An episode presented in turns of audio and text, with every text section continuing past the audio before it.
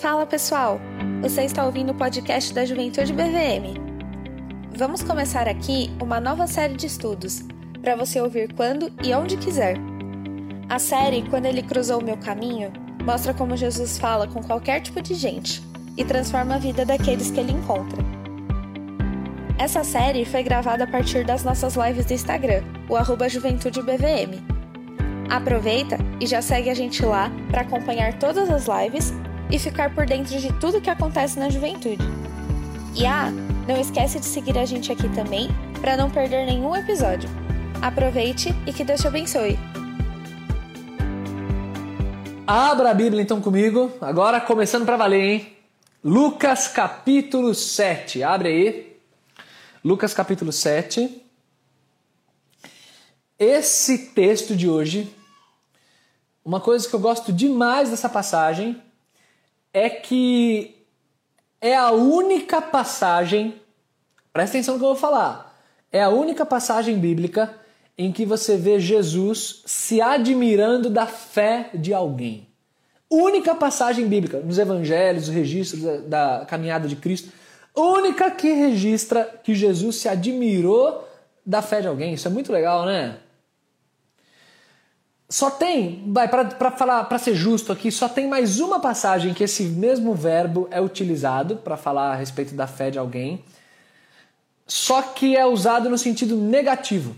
Então, além dessa passagem, vai para ser justo aqui, só tem mais uma passagem que você vê Jesus se admirando da fé de alguém. Só que no caso dessa outra passagem, não é uma admiração positiva, é uma admiração negativa. Tá lá em Marcos capítulo 6, quando Jesus não pôde fazer milagres na própria terra dele, que era Nazaré, por causa da incredulidade que era, que era absoluta ali naquele lugar. Então, únicos dois textos que falam Jesus se admirando da fé de alguém. Marcos 6, se admirando da falta de fé, né, da incredulidade, esse verbo é usado lá no Marcos 6, mas um, em um sentido positivo, apenas aqui em Lucas capítulo 7. E essa é a passagem do centurião, do encontro de Jesus com o centurião. E é legal também falar encontro de Jesus com o centurião, porque na real não houve encontro. é, cara, essa passagem é bonita, ela é muito legal. Não houve um encontro de fato. Um encontro no sentido presencial, né? Foi só uma live, só virtual ali entre eles. É, eles conversaram via recados. É, e, inclusive, isso é um dos motivos que fez Jesus se admirar da fé daquele homem. Mas, mano, imagina isso. Uma pessoa em que Jesus se admirou da fé. Muito bonito. E, e, é, e é curioso também ver como a figura do centurião é, é elogiada nas páginas do Novo Testamento. Só por curiosidade aqui para vocês também, nós temos nove centuriões mencionados na, no Novo Testamento. É, vários são pouco famosos, tá? É, é, os mais famosos são esse centurião aqui, que a gente vai ver hoje. Tem o centurião, muito famoso também, do finalzinho do livro de Marcos, Marcos capítulo 15, que é aquele camarada que olha, no momento em que Jesus morre, ele diz assim: verdadeiramente esse homem é filho de Deus. Então ele reconhece a divindade de Cristo ali. É... Quer dizer, uma passagem muito valorizada do Evangelho de Marcos, se você parar para pensar, porque ele resume mais ou menos a, a, mensagem de Marcos nas palavras do centurião, que ele fala: Este homem verdadeiramente é filho de Deus. Então tem esse segundo centurião. Tem Cornélio, lembra de Cornélio? Em Atos capítulo 10, um centurião que não era judeu, naturalmente, como todos os centuriões, era gentil. E em Atos capítulo 10, a passagem de Cornélio marca o momento em que a igreja reconhece que o evangelho chegou para valer aos gentios. E o Espírito Santo vem sobre Cornélio, sobre os seus. Pedro testemunha isso, é agente disso e, e leva essa notícia para a igreja de Jerusalém. Então você tem Cornélio, e aí você tem um monte de centurião, para completar os outros nove, eu não vou falar um por um aqui, fica tranquila, mas você tem um monte de centurião na parte final do livro de Atos, naquele momento em que Paulo é preso, enquanto ele é levado sob custódia até Roma. Então você tem centuriões acompanhando Paulo, então são vários, e todos eles, ou, ou você tem menções que tratam Paulo com gentileza, ou que cuidaram ali de Paulo. É engraçado isso, cara. Você tem Todas as menções a centuriões são menções positivas. Interessante isso, né? E é, isso não significa tá, que, que não havia centuriões ruins, é só que os mencionados são, são mencionados positivamente. E é bem legal isso aí. O que é centurião, para você que está perdido? Centurião, pensa número 100. Centurião era responsável por companhias romanas, é, é, é um cargo militar, ele, ele cuidava de, de, de, companhias, ali, de tropas, né? de 50 a 100 homens ali, estavam sob a, a tutela de um centurião. E aqui, em Lucas capítulo 7, a gente tem o registro do encontro de Jesus com um centurião. Contando aqui para você que de repente não se lembra da história ou nunca ouviu, para você ficar por dentro também. Essa história aqui é, acontece o seguinte: tinha um centurião que um dos servos dele, um, do, um, dos, dos, subordinados dele, estava muito doente. Doente assim, zoado. O, o, o livro de Mateus fala que ele estava doente assim, paralítico na cama, não conseguia nem sair, estava bem zoada a história. E o centurião tinha muito apreço por aquele servo. Então, sabendo da fama de Cristo, nós não sabemos se ele já viu Cristo pessoalmente antes, o livro não conta isso para nós. Mas sabendo da fama de Cristo, ele pede para que alguns judeus, da liderança lá dos judeus, é, façam a intermediação de um contato entre ele e Jesus. Então ele, ele, ele pede para que esses caras vão até Jesus e expliquem a situação, para que Jesus então cure esse servo. Então, num primeiro momento, o que você tem é que esses líderes judeus representam o centurião perante Jesus. Falam: olha, tem um centurião X, assim assado, ele é um homem muito amado aqui no povo, a gente precisa reconhecer ele. Ele nos ajudou na construção da sinagoga, eles falam inclusive isso. E eles usam, atenção para isso aqui que eu vou mencionar daqui a pouco. Eles usam inclusive o verbo merecer. Eles falam que, olha, vai lá porque o centurião merece. Aí Jesus aceita ir, e quando ele está no caminho para chegar na casa, o próprio centurião envia um outro servo dele para não deixar Jesus chegar até a casa. E o que ele diz para Jesus, pela boca do servo, é que Jesus não precisa ir até a casa dele. Porque Jesus tinha total autoridade para mandar em doença, mandar no que fosse. Jesus é, detém toda a autoridade. Então bastava uma palavra de Jesus, estava tudo resolvido. Você não precisa ir se incomodar, Senhor, de vir até a minha casa, porque eu não sou nem digno de você estar na minha casa. Olha, olha esse centurião, a fé do cara. E aí Jesus se admira dessa fé. Fala, nossa, nem em Israel eu nunca vi uma fé dessa. O que, que é isso?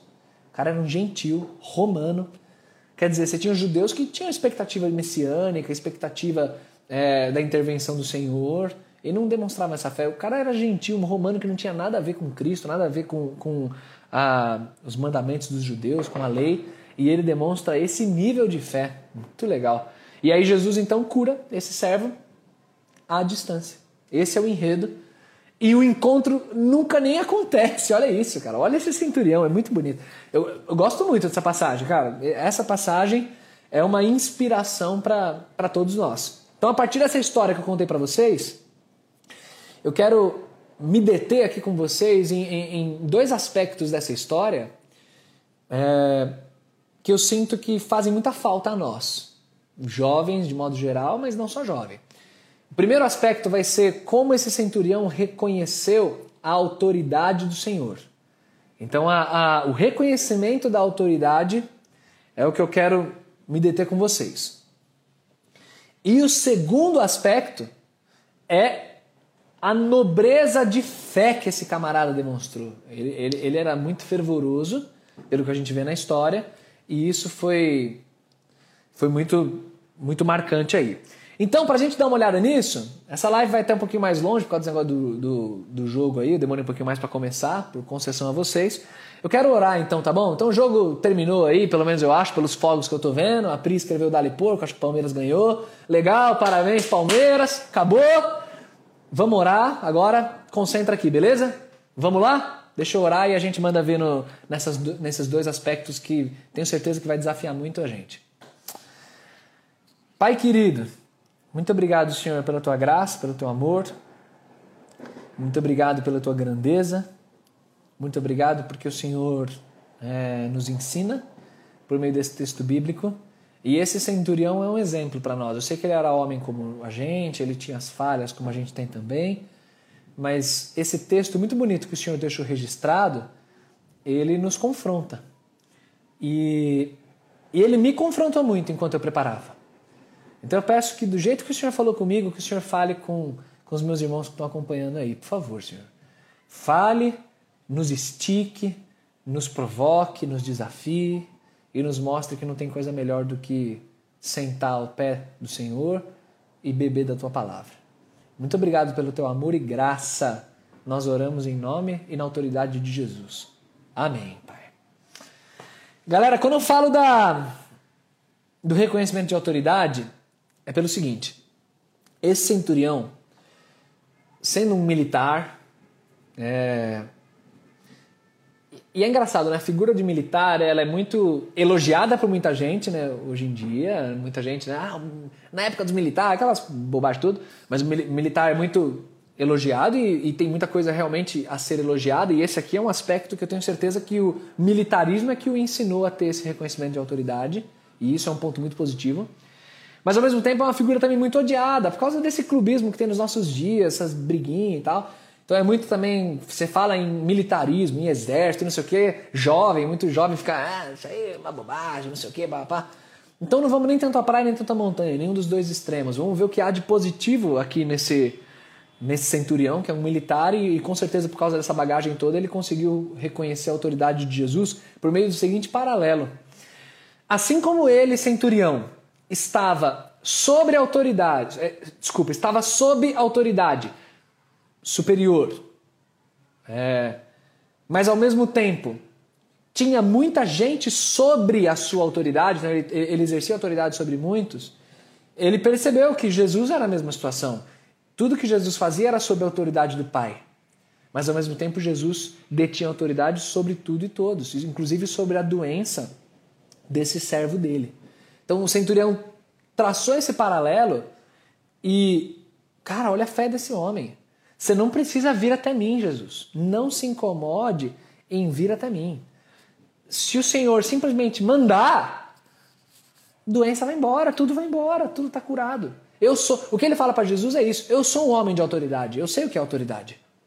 E eu sei que, em última análise, a autoridade é tua. O Senhor tem autoridade sobre tudo. Então basta o Senhor mandar e está tudo resolvido. Uma coisa que eu gosto muito pensando sobre esse aspecto da autoridade, é de perceber como os jovens, especialmente os jovens, têm dificuldade em lidar com figuras de autoridade. Não são só os jovens, tá bom? Não quero fazer discursinho de vó aqui, discurso piegas, de sei lá, é porque os jovens de hoje em dia, porque na minha época, eu sou jovem também, gente, tá? É, é, não, é, não é isso que eu quero fazer. Mas eu quero fazê-lo reconhecer que, por conta da configuração social dos nossos dias, como as coisas é, funcionam, por conta até do que é elogiado, inclusive assim, em filmes, em séries. É muito comum, cara, você ver filmes de adolescentes em que o personagem principal é exatamente aquele que, que faz as coisas da própria cabeça, que vai contra autoridades instituídas, aquele que, que quebra paradigmas e ele desobedece a ordem em nome do amor, e aí, em nome do amor, vê que ele estava certo, então ele é elogiado. Olha, Fulano, você tem um grande coração por isso. Essa palhaçada aí. E isso está sendo alimentado, né? As gerações estão crescendo nesse sentido. Mas conversando com vocês que são jovens, fato é que existe muita dificuldade com autoridades instituídas, com pais, com professores, como pastor, liderança espiritual e chefe. E isso é algo assim que é um fato. Existe problema sério em lidar com autoridades. Jovens têm muito esse problema. E a gente precisa entender o que acontece. Preste muita atenção no que eu vou falar agora para você. Eu estava refletindo sobre isso, pensando nesse texto, e me ocorreu que é muito comum você ouvir de jovens que eu gosto de obedecer quando eu vejo que algo faz sentido. A gente busca o sentido das coisas, a gente pesa bem as coisas na balança e aí entende se algo não faz sentido, se algo não é inteligente, se algo. Se a gente percebe que algo não é exatamente como eu, eu, eu penso que deveria ser, eu não obedeço. Aí eu vou contra. Só que se você obedecer apenas o que faz sentido a você, em última análise, você obedece apenas a você. Entendeu o que eu falei? Se você só obedece o que te faz sentido, você só obedece a si mesmo. Isso significa que, dentro de como as coisas se instituem na família de Deus, como Deus criou as coisas, como Deus criou a igreja, você vai ter sérios problemas com submissão. Você vai ter sérios problemas com obediência, mesmo nas situações em que você de repente entende que não é, no seu ponto de vista, o melhor caminho. E obediência a si próprio não é o que Deus quer, porque o que Deus quer é obediência a Ele. História clássica para a gente usar sobre isso é Abraão. Se Abraão só obedecesse o que, o que fazia sentido na lógica dele, ele jamais teria levado Isaac. Ele jamais teria feito isso. Porque não faz sentido nenhum. Vamos combinar levar meu filho para sacrificar. Matar meu filho em, em adoração a um Deus que nitidamente nunca gostou disso, e por que, que ele está pedindo isso? Mas o que, que Abraão fez? Ele simplesmente obedeceu. E eu queria te desafiar a pensar como você lida com as autoridades da sua vida. Como você enxerga a igreja local, como você enxerga a sua família, seus pais. Se esse centurião teve a atitude que ele teve, sem dúvida é porque esse conceito ele entendia muito bem. Senhor, eu sou um homem de autoridade, eu mando um, ele faz, mando o outro, ele faz, e eu sei que o Senhor também pode fazer isso. Só sabe exercer autoridade quem sabe obedecer autoridade. Esse é um princípio muito importante que está se perdendo, cara. Você vê é, essa noção de hierarquia, de autoridade, isso dá coceira, isso dá alergia, isso soa como arcaico, isso soa como opressor. Então, não, jamais, isso não é para mim. Sendo que a gente tem muita coisa para aprender. Eu quero contar para vocês uma, uma, história que eu vivi essa semana. É, eu, eu faço karatê, né? eu gosto muito de arte marcial e, e treino, treino karatê. E arte marcial em geral, não só o karatê, mas arte marcial em geral tem muito essa coisa de autoridade, de mais pessoas mais graduadas, pessoas menos graduadas e todo um protocolo dentro do, é, do dojo ali, do tatame, quando você está treinando e tal. E essa semana aconteceu o seguinte: voltaram os treinos presenciais na semana anterior, eu já estou indo. E aí eu, por causa da, da contaminação, coronavírus e tal, muita coisa que a gente treina no solo não está acontecendo. Tudo que diz respeito a, a, ficar no solo, a gente não está. Então, é, ajoelhar, sentar, fazer alongamento, qualquer coisa que envolva tocar solo, o início da aula, normalmente a galera se ajoelha, tem todo um protocolo. A gente não está fazendo isso por causa do coronavírus. Então só fica em pé, tudo em pé. Só que aí essa semana, no começo da semana, num treino específico lá, tem um momento do treino que alunos menos graduados, que é o meu caso, faço só dois anos, é, eles se sentam e esperam, aguardam, ficam observando os mais graduados treinarem. E, a, e chegou nesse momento em que eu então fiquei de canto, só que eu não me sentei, eu fiquei em pé. Por que eu fiquei em pé? Porque era a orientação do sensei que não era para ninguém sentar, ninguém é para tocar o solo. Só que em circunstâncias normais isso seria uma quebra de protocolo. É, isso é não é bem visto. Por exemplo, um aluno menos graduado ficar em pé enquanto os mais graduados estão treinando. É uma regra do karatê. Goste ou não, você faz, eu faço, eu gosto, então estou lá. E eu fiquei em pé. Nisso, um dos alunos graduados que estava lá treinando por força do hábito, ele virou e fez assim para mim, ó, mandou sentar. Senta. Porque seria o correto. Eu, no calor do treino, tava já sangue quente também. Quando ele falou senta, o meu impulso foi responder. Não com uma educação nem nada, mas eu só falei assim: ó, não, não, é, eu não tô sentado por causa do coronavírus. Aí beleza, ficou quieto, passou, o treino continuou, tudo terminou. No final do treino, o sensei me procurou falou assim para mim, Bruno, é... aquela situação que aconteceu lá, quando o rapaz falou lá para você sentar, você senta, senta. Sensei, eu não sentei por causa do coronavírus, porque vocês falaram para não sentar. Bruno, eu sei, você tá certo. Não, não acho que você tá errado, não. Você tá certinho. Mas ele também tá certo. Dentro, dentro do, do, do tatame é, é assim que funciona. O mais graduado falou, você obedece, você senta. Aí sabe o que a gente faria depois? Você senta, depois eu ia chegar nele, iria falar, ó, não tá sentando por causa disso e daquilo, a gente limpa com mais é, cuidado o lugar onde você sentou e estava tudo resolvido. Então, embora você estivesse certo, você senta. Gente, eu fiquei com sangue quente na hora. Fiquei meio, pô, o cara tá errado, que o cara mandou eu sentar, o cara não tá vendo que o, o próprio sensei mesmo mandou isso acontecer e tal. É, fiquei, sabe, na hora meio sangue quente. Mas depois pensando, aí eu entrei em contato com o próprio sensei, expliquei desculpa, fiquei meio com sangue quente mesmo ali na hora. Eu entendi que eu estava certo, mas eu entendi também que é, é importante eu entender hierarquias, entender autoridades. Eu aprendi essa semana. Foi uma coisa que eu aprendi. Foi muito legal, cara. Muito legal. E eu tenho certeza que muitos jovens, diante de situações parecidas, seja em contexto de trabalho ou o que for, aplica esse exemplo para outras situações, a gente tende, em nome do que faz sentido, em nome do que a gente acha que está certo, a gente faz. É... A gente vai tomando as decisões e às vezes até passando por cima, lutando pelo meu direito. Não, imagina, não sei o que, eu tô certo, isso aqui. Entenda, gente, existem situações em que você ser submisso, você ser obediente, é, é o que há de melhor.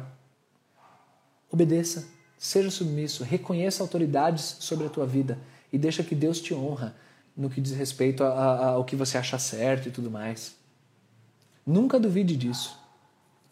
Davi, quando perseguido por Saul, ele não ousou fazer mal a Saul quando Saul estava na caverna vulnerável diante dele porque ele entendia que Saul era uma autoridade, era o ungido do Senhor, e eu não vou é, é, ultrapassar barreiras. Davi, se você for pela lógica do que faz sentido, Davi estava com a faca e o queijo na mão e, e, era, fazia muito sentido ele matar Saul, porque Saul estava perseguindo sem, sem razão, pecando contra Deus ao fazer aquilo que ele estava fazendo. Estava tudo errado. Em termos do que fazia sentido, Davi tinha tudo para matar. E os homens dele, inclusive, brigaram com ele porque ele não matou. Mas Davi entendi a autoridade. Eu, eu, não sou eu que vou fazer isso. Deus é quem vai lidar com ele. Não sou eu que vou ultrapassar essa linha e, e vou fazer mal para o rei. Ouça o que seu pastor está te falando, você que é jovem. Se você tiver essa percepção acertada na sua mente, você vai longe na vida. Você vai longe profissionalmente. Você vai longe em tudo que você se envolver. Acredite em mim. Confie no teu Deus. Coloque aos pés dele as situações. Deposite com fé aos pés dele. Mas no que cabe a você, seja uma pessoa submissa. Seja uma pessoa que reconhece a autoridade. Como esse centurião era. Nitidamente ele era assim. Quando você apresenta dificuldades, que eu vou chamar aqui de horizontais com respeito a autoridades, isso expressa que você também possui dificuldades verticais, né, que é Deus, com relação à autoridade. Quando você demonstra que seu relacionamento com seus pais é péssimo porque você não consegue obedecer, você não consegue honrá-los, ser submisso como deveria. Quando seu relacionamento com a igreja é ruim porque o pastor te deu uma orientação, teu líder falou alguma coisa e você fica picado, fica sangue quente, é, se volta contra, só faz o que você quer, ou, ou, ou, se você acha que não faz sentido, aí você vai pelas costas fica falando isso aqui. Quando você demonstra esse tipo de problema com teu patrão, no contexto de trabalho, você é um cara que é, é conflituoso. Não... Saiba que isso é expressão de um problema maior que você tem também com a própria autoridade divina. Isso aqui é a, é a simples lógica de 1 João capítulo 4. Quando João ensina sobre o amor, você lembra o que ele fala? Ele diz assim: se você não ama o seu irmão a quem você vê, você também não ama a Deus a quem você não vê. João fala isso expressamente. Que é muito mais fácil você obedecer, você amar a quem você está vendo do que Deus que você não está vendo. Eu, só, eu tô, só, tô só usando ilustrativamente esse mesmo exemplo com respeito à autoridade. Se você tem bate-cabeça com respeito à autoridade na tua vida, é uma área que, seja por criação, seja por contexto que for, mas você é ruim disso, saiba que não é só com as autoridades aqui. Não vem querer me enganar, pra cima de mim, você vai querer me enganar. Eu, pastor, lido com jovem dia e noite. Você vai querer falar para mim que no que diz respeito a Deus você é super submisso? Que né, eu tretei com o pastor porque ele falou umas coisas para mim que eu não gostei. Ah, com meus pais meu relacionamento é muito difícil porque meus pais isso e aquilo. Ah, porque meu no contexto de trabalho é assim assado. Tudo é quebrado aí na tua vida, mas com Deus você é bom. Com Deus a sua relação é de completa submissão e humildade. Não é, não é. Não é. Então olhe com muita atenção para essa questão de autoridade. A fé que esse centurião tinha é porque esse assunto era muito bem resolvido para ele. Ele era um homem de autoridade e ele, a partir disso, reconheceu a autoridade que Jesus tem. Cara, isso é muito bonito. Vamos para o segundo aspecto agora que eu disse para vocês, que é a fé. Exatamente porque isso era muito sedimentado no coração dele, ele podia ter a fé que ele demonstrou ter.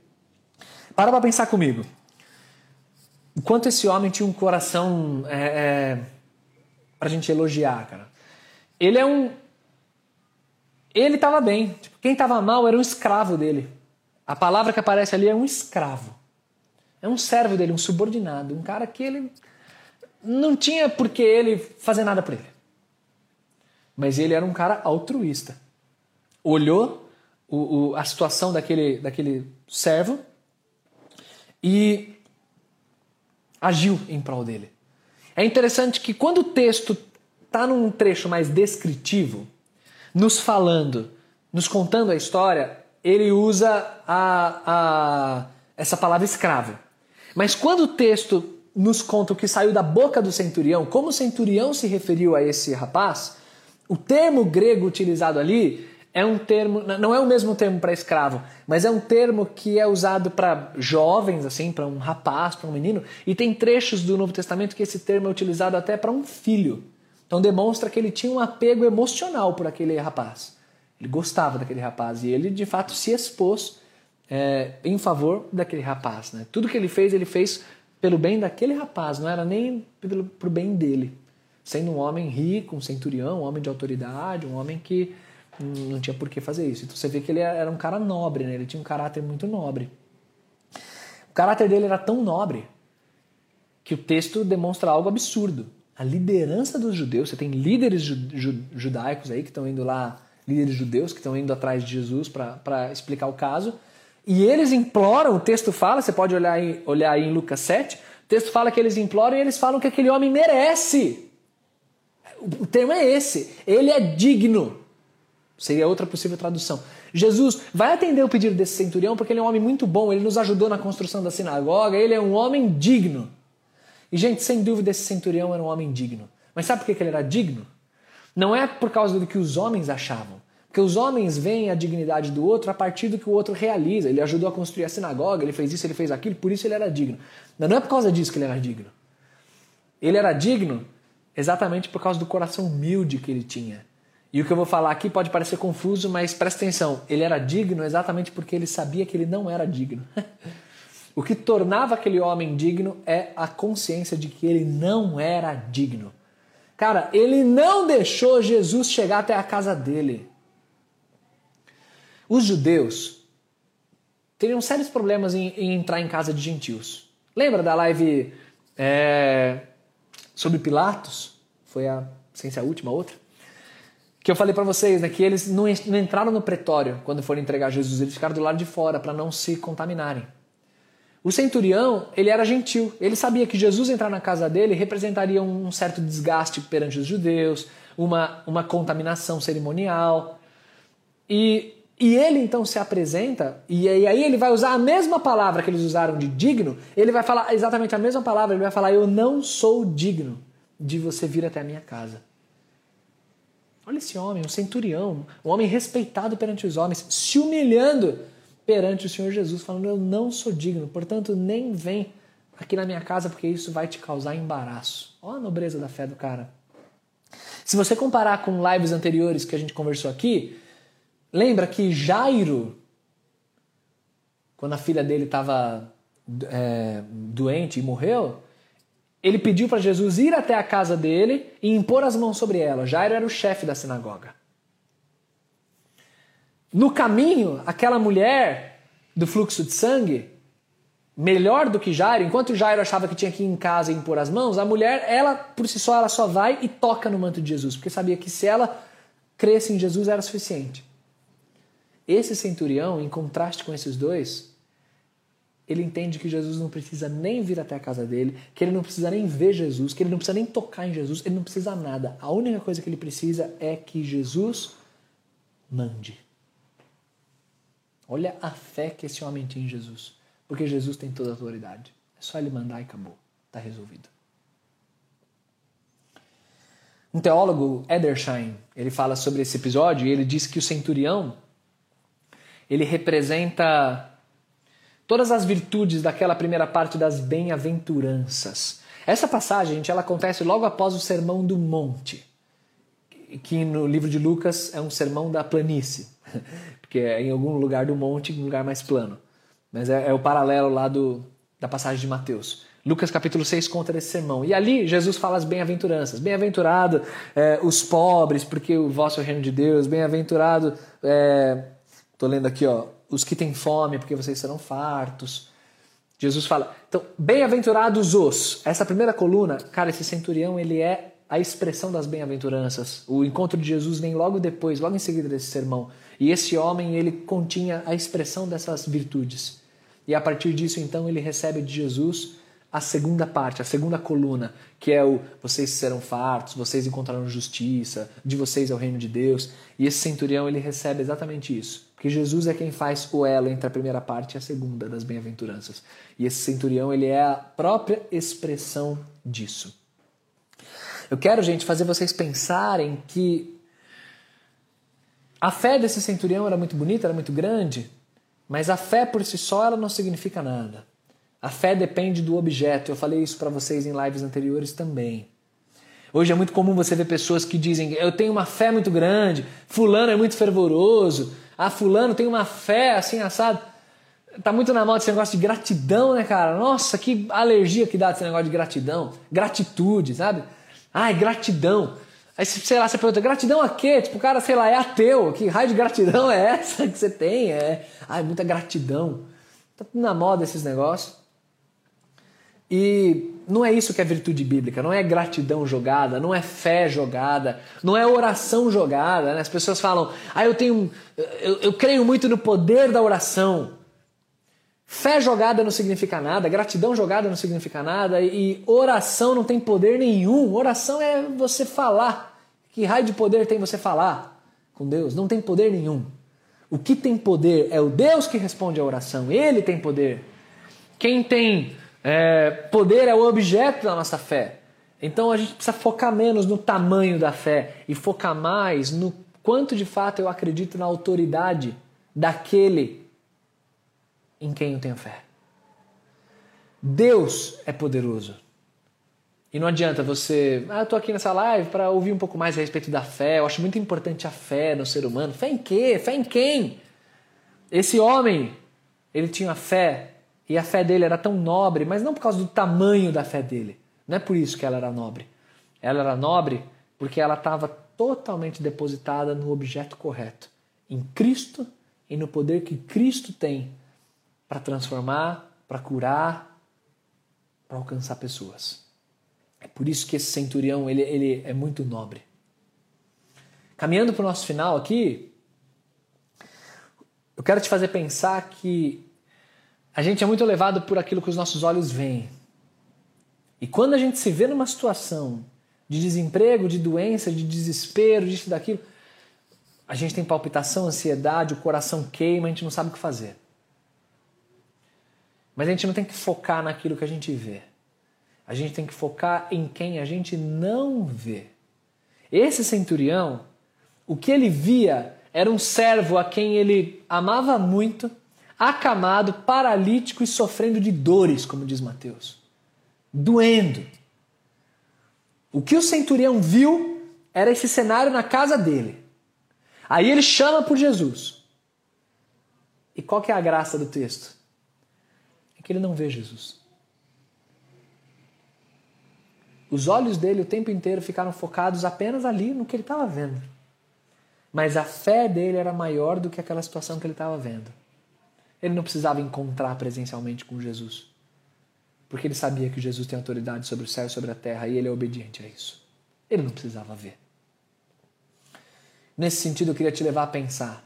Se você está vendo muita miséria, muita tragédia, muita dor na sua vida, se você está vendo um monte de coisa que você não queria ver, foca naquilo que você não vê e nunca perca a fé de vista.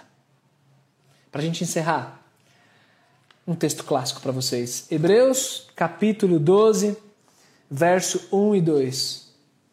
Capítulo 11 de Hebreus é a galeria da fé, é um capítulo sobre a fé. No comecinho do 12, o que, que ele fala?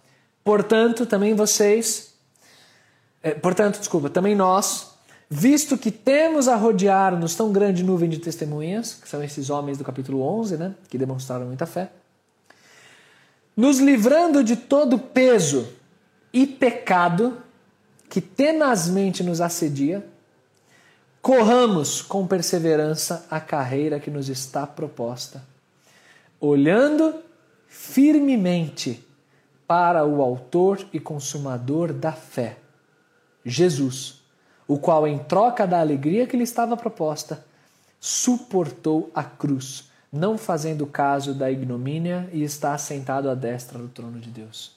Então, nós que estamos nessa corrida, nessa carreira que é a vida,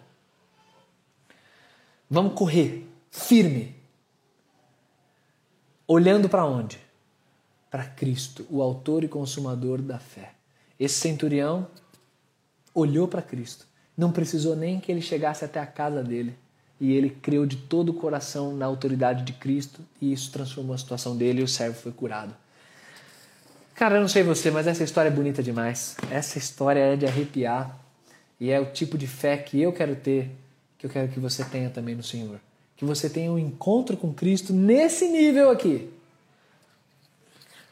como esse homem que é um baita exemplo para nós. Amém? Vamos orar? Vamos terminar orando então.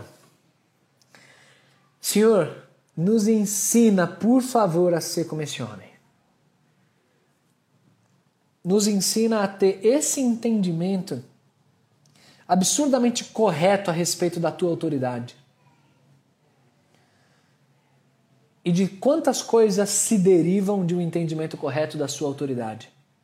Nos ensina então a partir disso a olhar para as autoridades da nossa vida de um jeito totalmente diferente, submisso, obediente. Coração no lugar, Pai, nos dá esse coração no lugar, como esse homem tinha.